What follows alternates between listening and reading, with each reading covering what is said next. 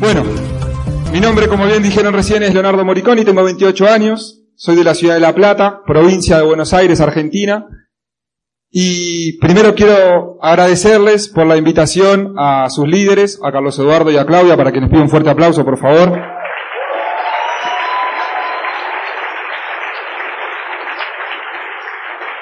También quiero agradecerle a las personas que hicieron posible mi estadía en esta hermosa ciudad. Yo ya había venido a Bogotá en el año 2011, simplemente de paseo, pero hoy me encontré con otra ciudad, me encontré con muchísima gente soñadora. Siento que es la primera vez que vengo, así que también le quiero agradecer a Diana, a Norita, a Gamalier, a Camilo, para quienes pido también un fuerte aplauso. Todas personas que me recibieron súper bien, me hicieron sentir como en mi casa. Y bueno, estoy acá, les voy a confesar, cumpliendo uno de mis sueños. Cuando yo arranqué este proyecto, escuchaba audios de sus líderes, escuchaba conferencias de personas de acá, de Colombia, que me inspiraban a mí a trabajar, a construir, a ser mejor en lo que estaba haciendo. Y hoy me resulta un poco raro, ¿no? Porque yo soy el que ahora viene acá a compartir un poco de mi experiencia cuando en realidad yo aprendí de ustedes. Sin embargo, entiendo que hoy me toca a mí inspirar a muchas personas que todavía creen que no pueden lograrlo, que todavía creen que les falta algo de afuera, cuando en realidad el resultado siempre es desde adentro. Y les voy a contar un poco de mi historia como para empezar a conocernos. Yo tengo 28 años y estoy parado acá, pero no tenía la habilidad de hablarle a las personas ni tampoco tenía la capacidad de confiar en que yo podía hacer algo como hoy sí lo, lo hago. A mis 23, 24 años conozco el proyecto en un momento bastante particular de mi vida. Yo nací en la ciudad de La Plata, estudié en la ciudad de La Plata, me crié en la ciudad de La Plata, fui al colegio en la ciudad de La Plata, tuve novia en la ciudad de La Plata, me separé en la ciudad de La Plata, hice todo, todo en la ciudad de La Plata. Y en esa ciudad fui siempre al mismo colegio. 15 años al mismo colegio, el Colegio Sagrada Familia. Y mi mamá, que es docente, es una persona que siempre fue bastante intensa con el tema de que a mí me vaya bien en el colegio. Nunca me llevé ninguna materia y desaprobé dos trimestres en toda mi vida. El primer trimestre de inglés en octavo grado y el segundo trimestre de lengua en segundo de polimodal. Yo estudié en un sistema que tenía polimodal y era de primer a sexto año, séptimo, octavo, noveno, primero, segundo y tercer año de polimodal. Nunca me llevé ninguna materia, siempre fui muy buen alumno. De hecho, en noveno grado, que fue el año, en el, primer año donde daban las banderas, yo fui abanderado argentino, mejor promedio del colegio, el intendente Julio Alac me entregó un diploma al mejor promedio de mi curso, y en el tercer año de polimodal, que era el último año de colegio, donde también se entregaban las banderas, también fui abanderado de la bandera argentina con uno de los mejores promedios de mi colegio, pero en ese momento, a mis 17 años, empecé a, a vivir como una especie de crisis personal, porque yo llegaba a los cumpleaños de mi familia y venía mi tía y me decía, hijo, ¿qué vas a estudiar? No sé, tía. Y venía mi abuela y me decía, ay, ¿qué va a estudiar el nene? No sé, abuela, qué voy a estudiar. Porque yo no sabía qué carrera seguir, yo no tenía un destino definido, no sabía qué era lo que me apasionaba. No había algo que yo dijera, sí, quiero trabajar de eso, me apasiona esta carrera, quiero empezar a estudiar algo. Pero sabía que tenía que estudiar porque mis papás me habían dicho que si yo quería ser alguien en la vida, tenía que tener un título universitario. Entonces, en ese momento empiezo a buscar carreras, la mayoría no me convencían. A mí siempre me gustó el fútbol, soy hincha fanático de estudiantes de La Plata, y siempre seguía al club a todos lados, iba a todas las canchas, he hecho muchas locuras, lo vamos a ver en la parte de la historia, y hubo varios episodios que me marcaron, referido al fútbol. Entonces en ese momento, yo digo, bueno, quiero algo relacionado al fútbol. Tuve que aceptar que adentro de la cancha ya no podía. Entonces dije, bueno, relacionémonos desde afuera. Y encontré la carrera de periodismo deportivo. La carrera de periodismo deportivo se estudiaba a 80 kilómetros de mi ciudad, en una escuela privada. Yo tenía que viajar todos los días, entre una y una hora y media.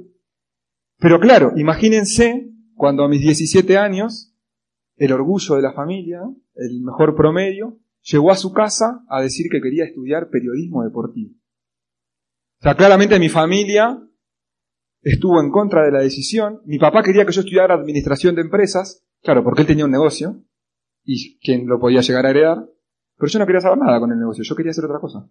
Y mi mamá, que a sus 20 años tuvo que dejar la carrera de Derecho por quedar embarazada, me decía que tenía que estudiar Derecho.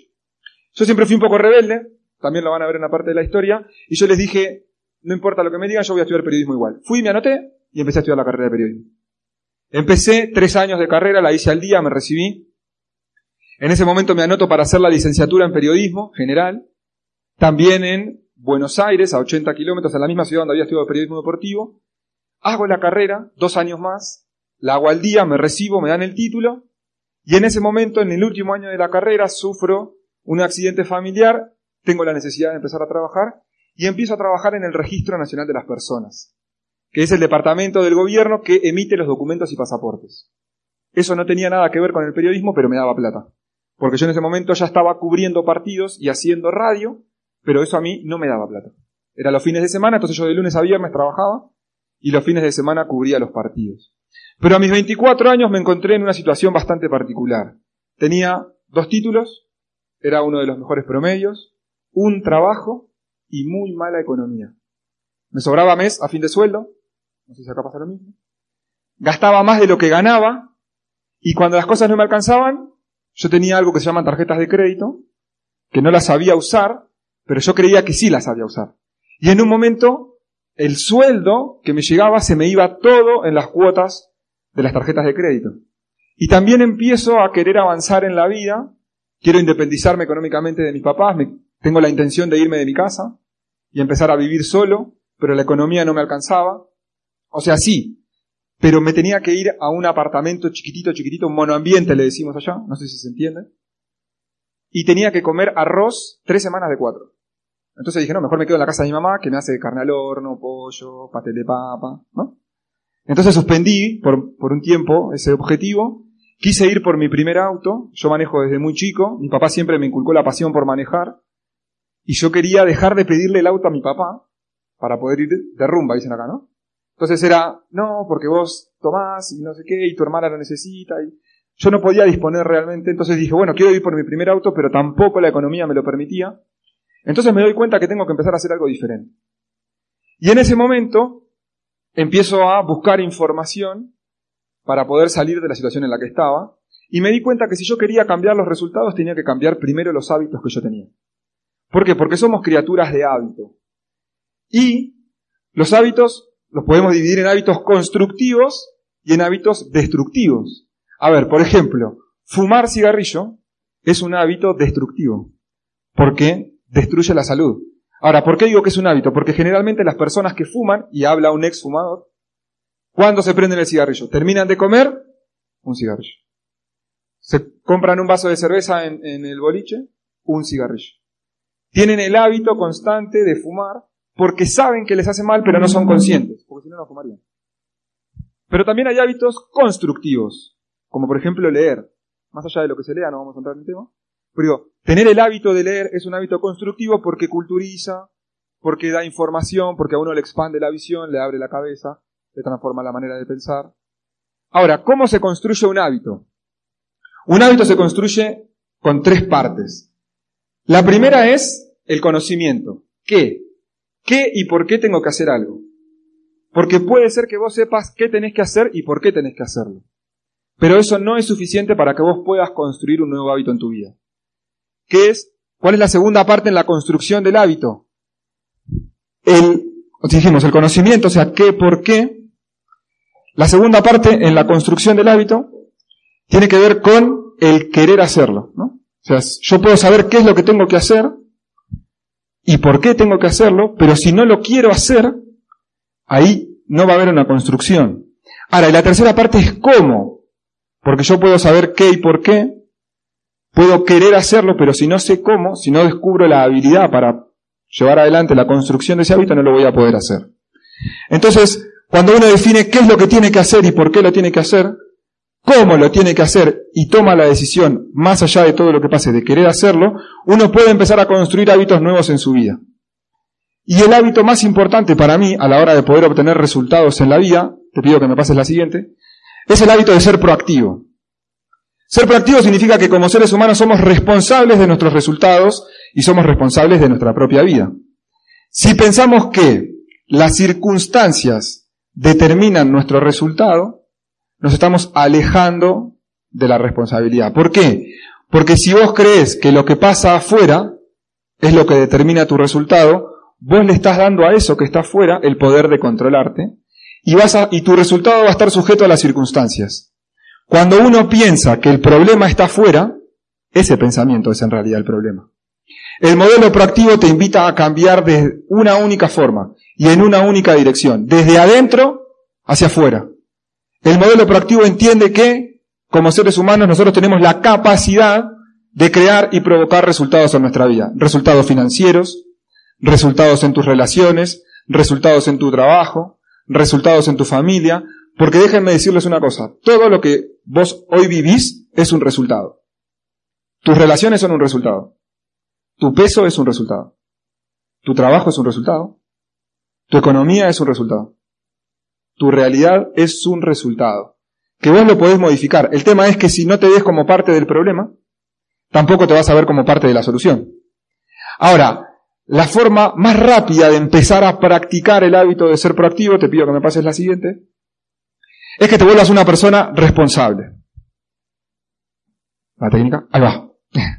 Que te vuelvas una persona responsable. La responsabilidad es la habilidad de responder a las circunstancias.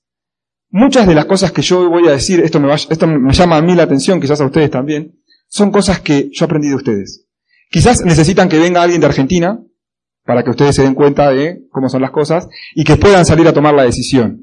Pero muchas de las cosas yo las aprendí de, este mercado. Y la responsabilidad, le escuché decir a muchos de los líderes de Colombia, que es la habilidad para responder. Ahora, es la capacidad de aceptar el resultado y ver tu parte responsable en cada una de las decisiones que tomas. Porque siempre vos tenés una parte responsable. El tema es que es más fácil ver la responsabilidad afuera que asumir la responsabilidad de adentro. Ahora, la responsabilidad justamente lo que permite es que vos, a través de una capacidad, que es la capacidad de elegir, puedas elegir cómo responder. Digamos, entre el estímulo, ¿sí? entre lo que pasa afuera y la respuesta, o sea, cómo vos respondés a esa situación, hay una capacidad que solamente la tienen los seres humanos, que es la capacidad de elegir. Por eso decimos que vos no sos lo que te pasa, sino lo que haces con lo que te pasa. Esa capacidad de elegir la respuesta es una capacidad que se puede entrenar. ¿Cómo se puede entrenar? Claro, porque cuando uno toma una decisión, la toma sobre una base de información y una base de experiencia adquirida, cosas que uno vivió e información que viene consumiendo y eso lo lleva a tomar una decisión. Si vos querés la habilidad de elegir la respuesta, expandirla, digamos, si vos querés entrenar esa habilidad, la mejor forma es empezando a consumir otro tipo de información.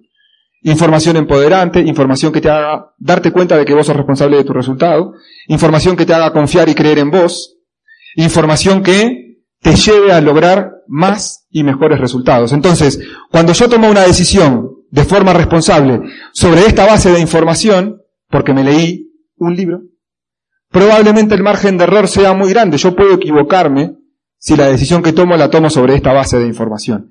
Pero si yo me leo otro libro, otro más, me escucho dos audios, tres audios por día, voy a un seminario, voy a una convención, ¿qué pasa con esa base de información? Se expande. Por lo tanto, yo voy a tomar una decisión sobre una base de información un poco más extensa. Y eso no significa que no me voy a equivocar, pero voy a achicar el margen de error. Porque todo el tiempo yo estoy consumiendo información que me ayuda a volverme más responsable todavía. Ahora, esa responsabilidad que asumimos como seres humanos, también la asumimos a, para poder también darnos cuenta de que una de las caras de la responsabilidad es la capacidad de aprender a resolver problemas. Porque para poder tener resultado en este negocio, déjame decirte que es importante que aprendas a resolver problemas. Porque como dicen sus líderes, cuanto más grande es el problema, más grande es el cheque. Yo, gracias.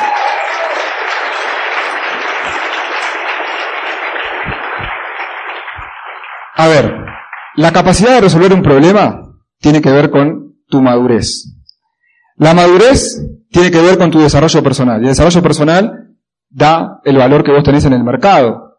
Vos para el mercado valés lo que te pagan, ni más ni menos. Y eso también lo aprendí de ustedes. No, si yo no soy colombiano porque me falta el acento nada más. Porque de verdad que yo todo lo que hoy les voy a traer son cosas que aprendí de, este país y por eso para mí es, es un orgullo poder estar acá compartiendo esto con ustedes. Ahora, si vos querés aumentar tu valor en el mercado, tenés que aumentar tu capacidad para resolver un problema. Y la capacidad para resolver ese problema está dada por el desarrollo personal. Por eso, si vos querés crecer, no le pidas a la vida que te dé menos problemas, pedile más capacidad para resolverlos. Y esa capacidad te la va a dar el sistema educativo de este negocio. Un sistema educativo empoderante, un sistema educativo que trabaja sobre múltiples inteligencias, que pule tus debilidades y que expande tus fortalezas. Por eso, si vos querés tener más resultados, es importante que te vuelvas responsable de lo que estás construyendo y responsable del resultado que estás creando. Ahora, pasame la siguiente, por favor. Esa responsabilidad también tiene que ver con una forma de ver la vida. Uno puede ver la vida desde dos lugares. Puede ver la vida desde un lugar de víctima o puede ver la vida desde un lugar de protagonista. Y yo los llamo niveles de conciencia. Hay personas que operan desde un nivel de conciencia de víctima y hay personas que operan desde un nivel de conciencia de protagonista. Y no es que esté mal o esté bien. Cada uno determina resultados. Ahora, es muy fácil poder identificar a las personas que operan en el nivel de víctima y a las personas que operan en el nivel de protagonista. ¿Por qué? Porque la víctima tiene el foco en lo que le molesta y lo que le importa es tener razón. El pasado sirve para justificarse y el futuro para postergar, porque depende de otra persona o depende de las circunstancias. En el nivel de conciencia de víctima la persona se niega, niega la realidad y se resiste al cambio.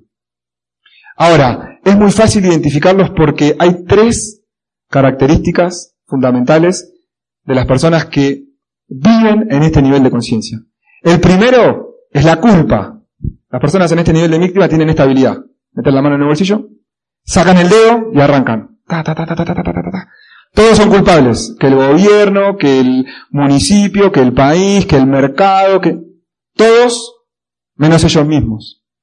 Es más fácil echarle la culpa a los demás que asumir la responsabilidad de lo que hoy estás provocando. La segunda característica son las justificaciones. Las personas que viven en este nivel de víctima justifican sus resultados con creencias que limitan su capacidad de crecer. Por ejemplo, llegan a decir, hay personas, yo, yo conozco personas en Argentina, no sé si pasa acá en Colombia, que no tienen una, una buena realidad o un buen pasar financiero y dicen que la plata no es importante. Claro, porque tienen que justificar que ellos no tienen plata. Yo les voy a decir lo que aprendí en estos tres años y medio de negocio. La plata, el dinero, es extremadamente importante para las cosas que sirve. Y es muy poco importante para las cosas que no. El tema es que si uno empieza a buscar justificaciones, para limitar sus resultados las va a encontrar. Justifica tus limitaciones y ciertamente las tendrás. Y el tercer, y la tercera característica de las personas que viven en este nivel de conciencia, dijimos que eran la culpa, las justificaciones y las quejas. Las personas que viven en este nivel de conciencia se la pasan quejándose. Que el clima, que el sueldo, que el gobierno, que el país, que la gente, que nadie entra, que... Ahora, ¿qué pasa? Es más fácil quejarse y ellos se quejan porque viven una realidad difícil sin darse cuenta que viven una realidad difícil porque se la pasan quejándose. Ahora, las quejas, las culpas y la justificación son la aspirina de las personas que no se animan a asumir la responsabilidad de su resultado. Y en ese momento es mucho más fácil empezar a justificar y empezar a tirar la responsabilidad hacia afuera en vez de asumir que ellos son las, que ellos son los que deberían provocar ese resultado. Las personas que viven en este nivel de conciencia no maduran porque no aprendieron a resolver problemas. Entonces, ¿qué pasa? Y acaba otra de, de sus líderes. Cuando un bebé tiene hambre, ¿qué hace? Llora. Ya lo saben, ¿no? Y cuando, como dicen, en código café, llora. Y cuando un empresario nuevo empieza en el negocio y las cosas no le salen, ¿qué hace? llora. ¿Por qué? Porque le falta madurar. Y para eso tenemos un sistema educativo empoderante. El mejor sistema educativo, que saca tu mejor versión, la mejor versión de las demás personas, que te lleva a un estadio superior. Ahora, uno puede crecer, uno puede madurar y a través del sistema educativo puede empezar a trabajar sobre otro nivel de conciencia, que es el nivel de conciencia del protagonista. El nivel de conciencia del protagonista, te pido que me pases la siguiente, por favor. Es un nivel de conciencia en donde lo que importa, o sea, el, foco está en alcanzar lo que quiero. Y lo que me importa es tener resultados, porque más que tener razón, es mejor conseguir lo que uno quiere. El pasado sirve como experiencia válida de la cual yo puedo aprender. Y el futuro me sirve para planificar y mantenerme constantemente creciendo, porque yo sé que depende de mí. Ahora, en este nivel de conciencia, uno entiende que los resultados dependen de sí mismo.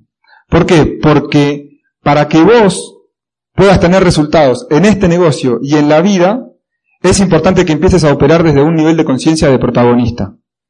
Porque operar desde este nivel de conciencia significa que tus resultados dependen de vos. Y déjame decirte que los resultados en este negocio también dependen de vos.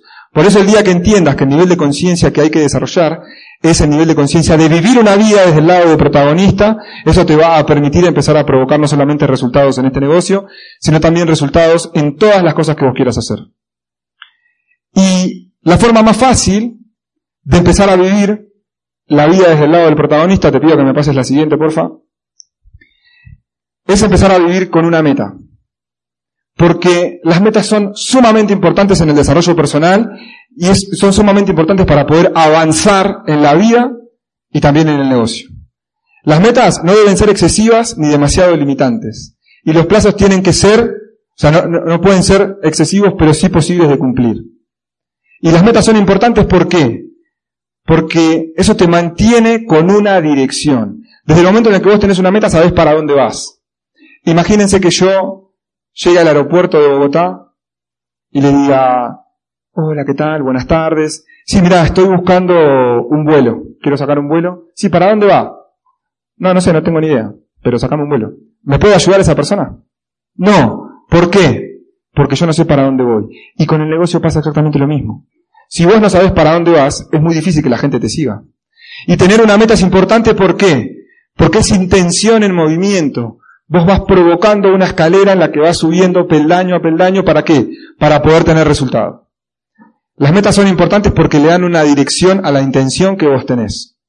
Y además generan energía. Desde el momento en el que uno tiene una meta y, y puede direccionar las decisiones que toma, eso te da energía.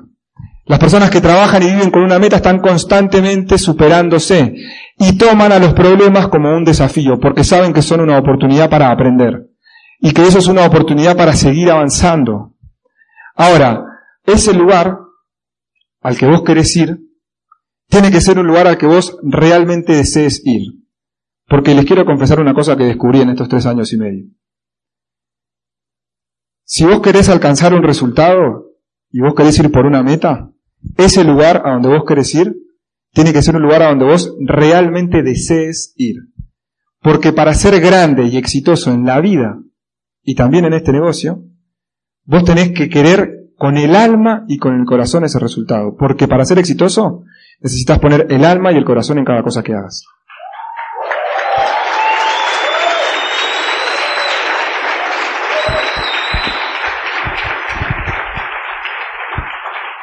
Esto es nuevo para mí. Ahí está. Gracias a Norita que me, me preparó el termo. Bueno, las metas son sumamente importantes. Te pido que me pases la siguiente, porfa. Ahora, una meta, yo puedo escribir, pensar en lo que quiero, poder, poder tener clara la dirección sobre la cual yo voy a tomar la decisión y sobre la cual voy a ir caminando. El tema es que tomar acción termina siendo lo más importante. ¿Por qué? Porque transforma la intención en resultado. Tomar acción tiene que ver con que uno realmente quiera hacer las cosas y se anime. El problema es que muchas veces hay una barrera que uno no puede ver, tampoco se puede describir, pero todos la conocen y la perciben, que es la barrera del miedo. Miedo a que te digan que no, miedo al que dirán, miedo al fracaso, miedo a equivocarse, y mientras tus miedos sean más grandes que tus sueños, probablemente vas a estar sentado en la silla. Por eso es importante alimentar el objetivo, el sueño y, ese, y esa meta que vos querés alcanzar. Ahora, el hecho de tomar acción tiene que ver con un valor fundamental que está presente a la hora de que vos te pongas en movimiento, que es el coraje. Es importante aprender a vivir con coraje y hacer este negocio también con coraje. Pero no estamos hablando de, de ese coraje físico, que lo podemos definir como la disposición de enfrentar algún riesgo para tu cuerpo sin huir, sino que estamos hablando de otro tipo de coraje, de un coraje moral, que es esa fuerza de espíritu para seguir cuando todo se pone feo, para seguir cuando la gente te dice que no, para seguir cuando las cosas no salen como vos querés, porque cuando todo sale bien, todos somos empresarios, todos somos líderes, pero cuando las cosas salen mal, es en donde ahí, ahí es en donde se ve, se ve de qué estás hecho. Entonces, tomar acción tiene que ver con que vos te pongas en movimiento. Y para eso es importante alimentar el sueño, es importante alimentar la idea de qué es lo que vas a lograr y tener la visión clara de cuál es el final del camino. Porque lo, hablábamos ayer en la charla de líderes, es difícil que vos pagues el precio de algo que no ves. Si vos no tenés claro qué es lo que estás yendo a buscar y cuál es el final de la película, es difícil que te pongas en movimiento. Ahora, la acción cura el miedo. Y si vos tenés miedo de hacer algo, yo te voy a dar un consejo. Hacelo igual. ¿Sabés por qué? Porque si no te sale, a pesar de que no te salga, tu mente anota una victoria en su inconsciente. Porque si a vos el miedo te paraliza, además de que tu sueño todavía no es lo suficientemente grande, y vos no haces nada por miedo a algo, tu mente anota una derrota en su inconsciente. Entonces, no importa que te salga bien, no importa que te salga mal, importa que lo hagas, importa que te pongas en movimiento, porque la habilidad que uno genera a la hora de empezar a, a poner acción es la que pule la conciencia. Porque visión sin acción es ilusión. Si vos solamente deseas algo, soñás con lograrlo, pero no te pones en movimiento, es muy difícil que eso se transforme en un resultado. Ahora, te pido que me pases la siguiente. Tomar acción tiene que ver también con ponerse en movimiento con, una, con un principio de éxito fundamental a la hora de construir este hermoso negocio. Y es el principio del enfoque. Es importante aprender a desarrollar el valor del enfoque. ¿Por qué? Porque cuando uno realmente quiere algo, tiene que enfocarse en eso para conseguirlo. Esto también lo aprendí de ustedes. Vamos a hacer un ejercicio. Les pido que pongan la mano así y se la pongan adelante la cara. Miren la mano. ¿Cómo se ve el fondo? Borroso. Ahora miren el fondo. ¿Cómo se ve la mano? Eso es enfoque. Cuando uno está enfocado, todo lo que está atrás y todo lo que está alrededor desaparece. Porque uno tiene un punto fijo sobre el cual trabajar y uno tiene un punto fijo para perseguir. El enfoque yo lo defino como poner las energías y los pensamientos en algo. A ver, estoy seguro que todo este auditorio alguna vez estuvo enamorado. ¿Sí o sí? Sí.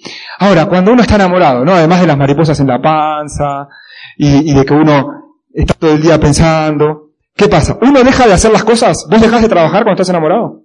No. ¿Dejas de estudiar en la universidad cuando estás enamorado? No. Pero tu cabeza en dónde está? Ahí. O sea, estás todo el día pensando, no, y hoy qué película vamos a ver, y a dónde la voy a sacar a comer, y quién escribió último, si le escribo, si la saludo, si le pongo buen día, si le mando la carita, si no se la mando. Estás todo el tiempo pensando, pero no dejas de hacer cosas. De hecho, déjame decirte que probablemente lo que estés haciendo lo hagas mejor y más rápido, para poder tener más tiempo y para compartir con esa persona. Eso es el enfoque que tus pensamientos y tus energías tengan una sola dirección. Y en este negocio, vos podés enfocarte en dos cosas. Podés enfocarte en el recurso. El tema está en que si vos te enfocás en el recurso, eso te limita. ¿Por qué? Porque al enfocarte en el recurso, ¿en qué te enfocás? En el tiempo, en la plata, en el conocimiento, en la experiencia. Probablemente eso te lleve a pensar y a enfocarte en lo que no tenés. Entonces la gente cuando quiere empezar este negocio dice, ay, no sé, porque yo no tengo mucho tiempo. Mira, ¿sabes lo que le digo a la gente de Argentina? En realidad, por eso lo tenés que hacer. No es que no lo hago porque no tengo tiempo, sino que porque no tengo tiempo lo tengo que hacer. No tengo plata, no tengo experiencia, nunca hice negocios. Esos son recursos que te limitan, porque te llevan a pensar en lo que no tenés. Y eso alimenta un estado interno, un estado emocional, que es desde ahí desde donde vos salís a construir un resultado.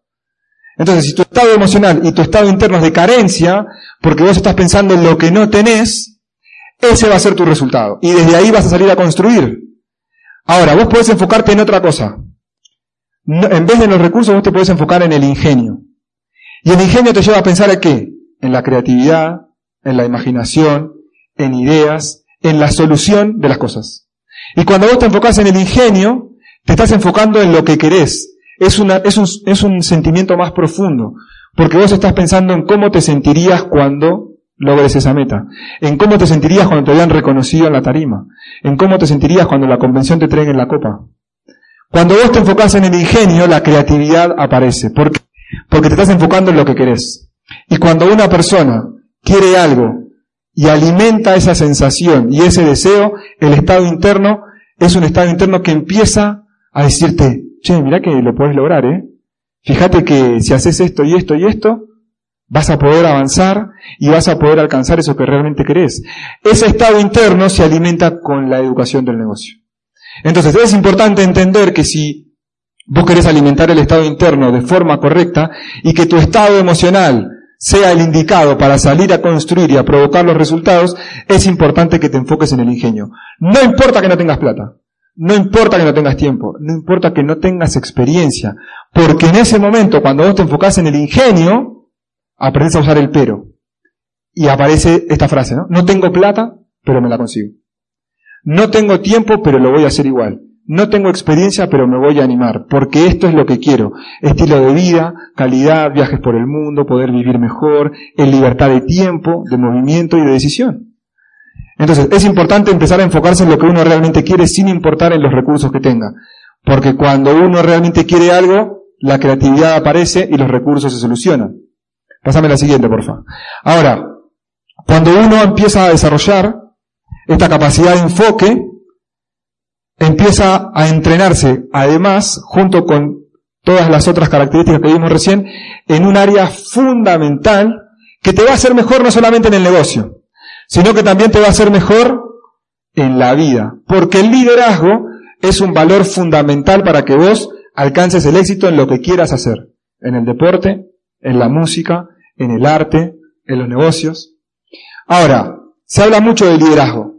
Se habla de liderazgo como influencia, se habla de liderazgo como crear cuando no hay nada. El liderazgo para mí es muchas cosas, pero encontré una definición que a mí me gustó y que creo yo que engloba todo lo que está referido al liderazgo. El liderazgo para mí es un estado de conciencia. Y miren, ¿alguien de la sala, además del que está hablando, le gusta el fútbol? Bien, cuando decimos que un equipo de fútbol es el líder de la tabla, ¿qué queremos decir? Que va primero. O sea que ser líder, ¿qué será? Hacer las cosas primero y mejor. Así nadie te esté viendo. Por eso es un estado de conciencia. Porque acá somos todos líderes. Cuando el espacio es el propicio y cuando la energía está alta y cuando tu equipo te ve, somos todos líderes. Pero ¿qué estás haciendo cuando no te mira nadie? ¿Agarrás el celular o agarrás un libro? ¿Qué estás haciendo cuando estás solo? Porque miren, el liderazgo empieza por la persona interior. Y hasta que vos no aprendas a liderar tu metro cuadrado, difícilmente puedas liderar a otras personas. Es importante que para liderarte te conozcas. Que conozcas a la persona que tenés que liderar. Que vos sepas cuáles son tus miedos. Que vos sepas cuáles son tus motivaciones que vos sepas cuáles son tus limitaciones, que vos sepas cuáles son tus virtudes, para poder desde ahí empezar a trabajar en lo que te falta, para poder empezar desde ahí a entrenarte en los aspectos que necesitas mejorar. Ahora, es imposible que vos lideres a un equipo de trabajo si no liderás tus pensamientos, si no liderás tus decisiones, si no liderás tus emociones. Aprendí en estos tres años y medio que ser líder es el mejor negocio del mundo. Si vos querés, gracias.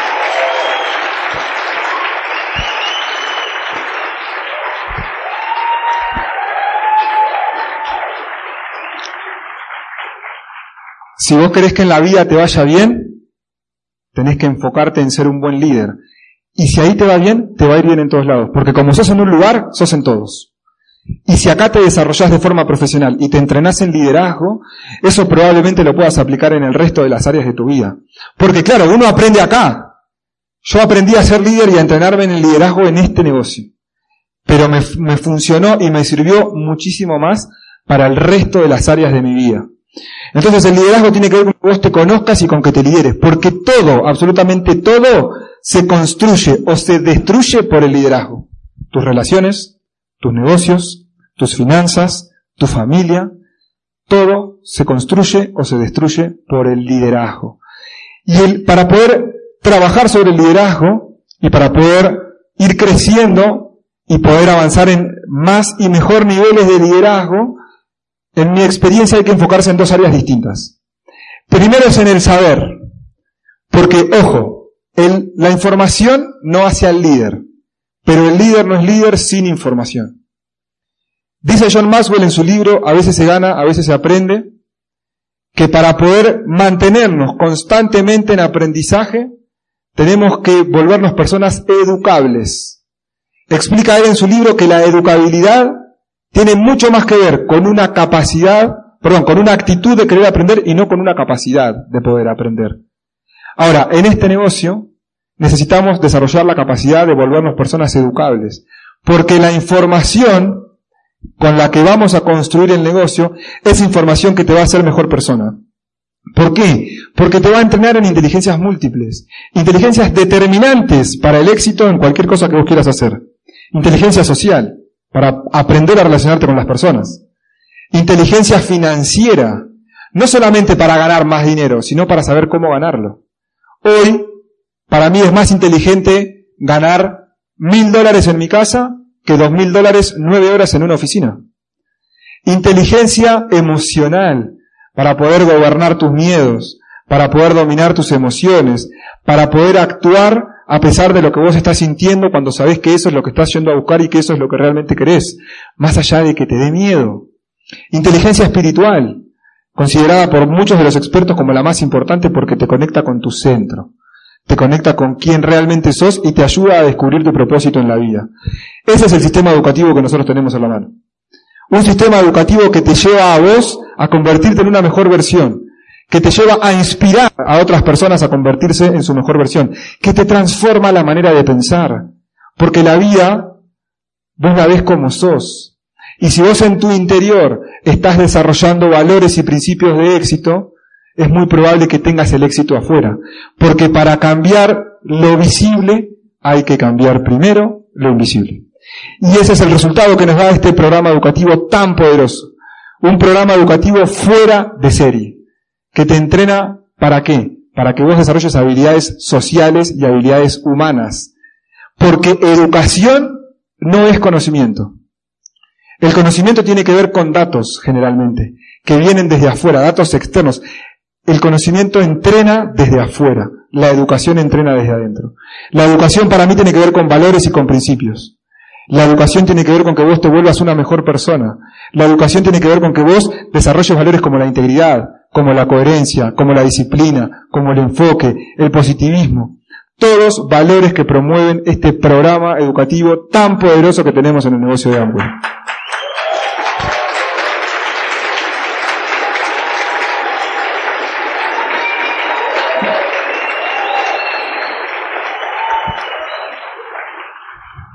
Por eso es importante el saber en el liderazgo y por eso es importante la información para que vos te conviertas en un buen líder.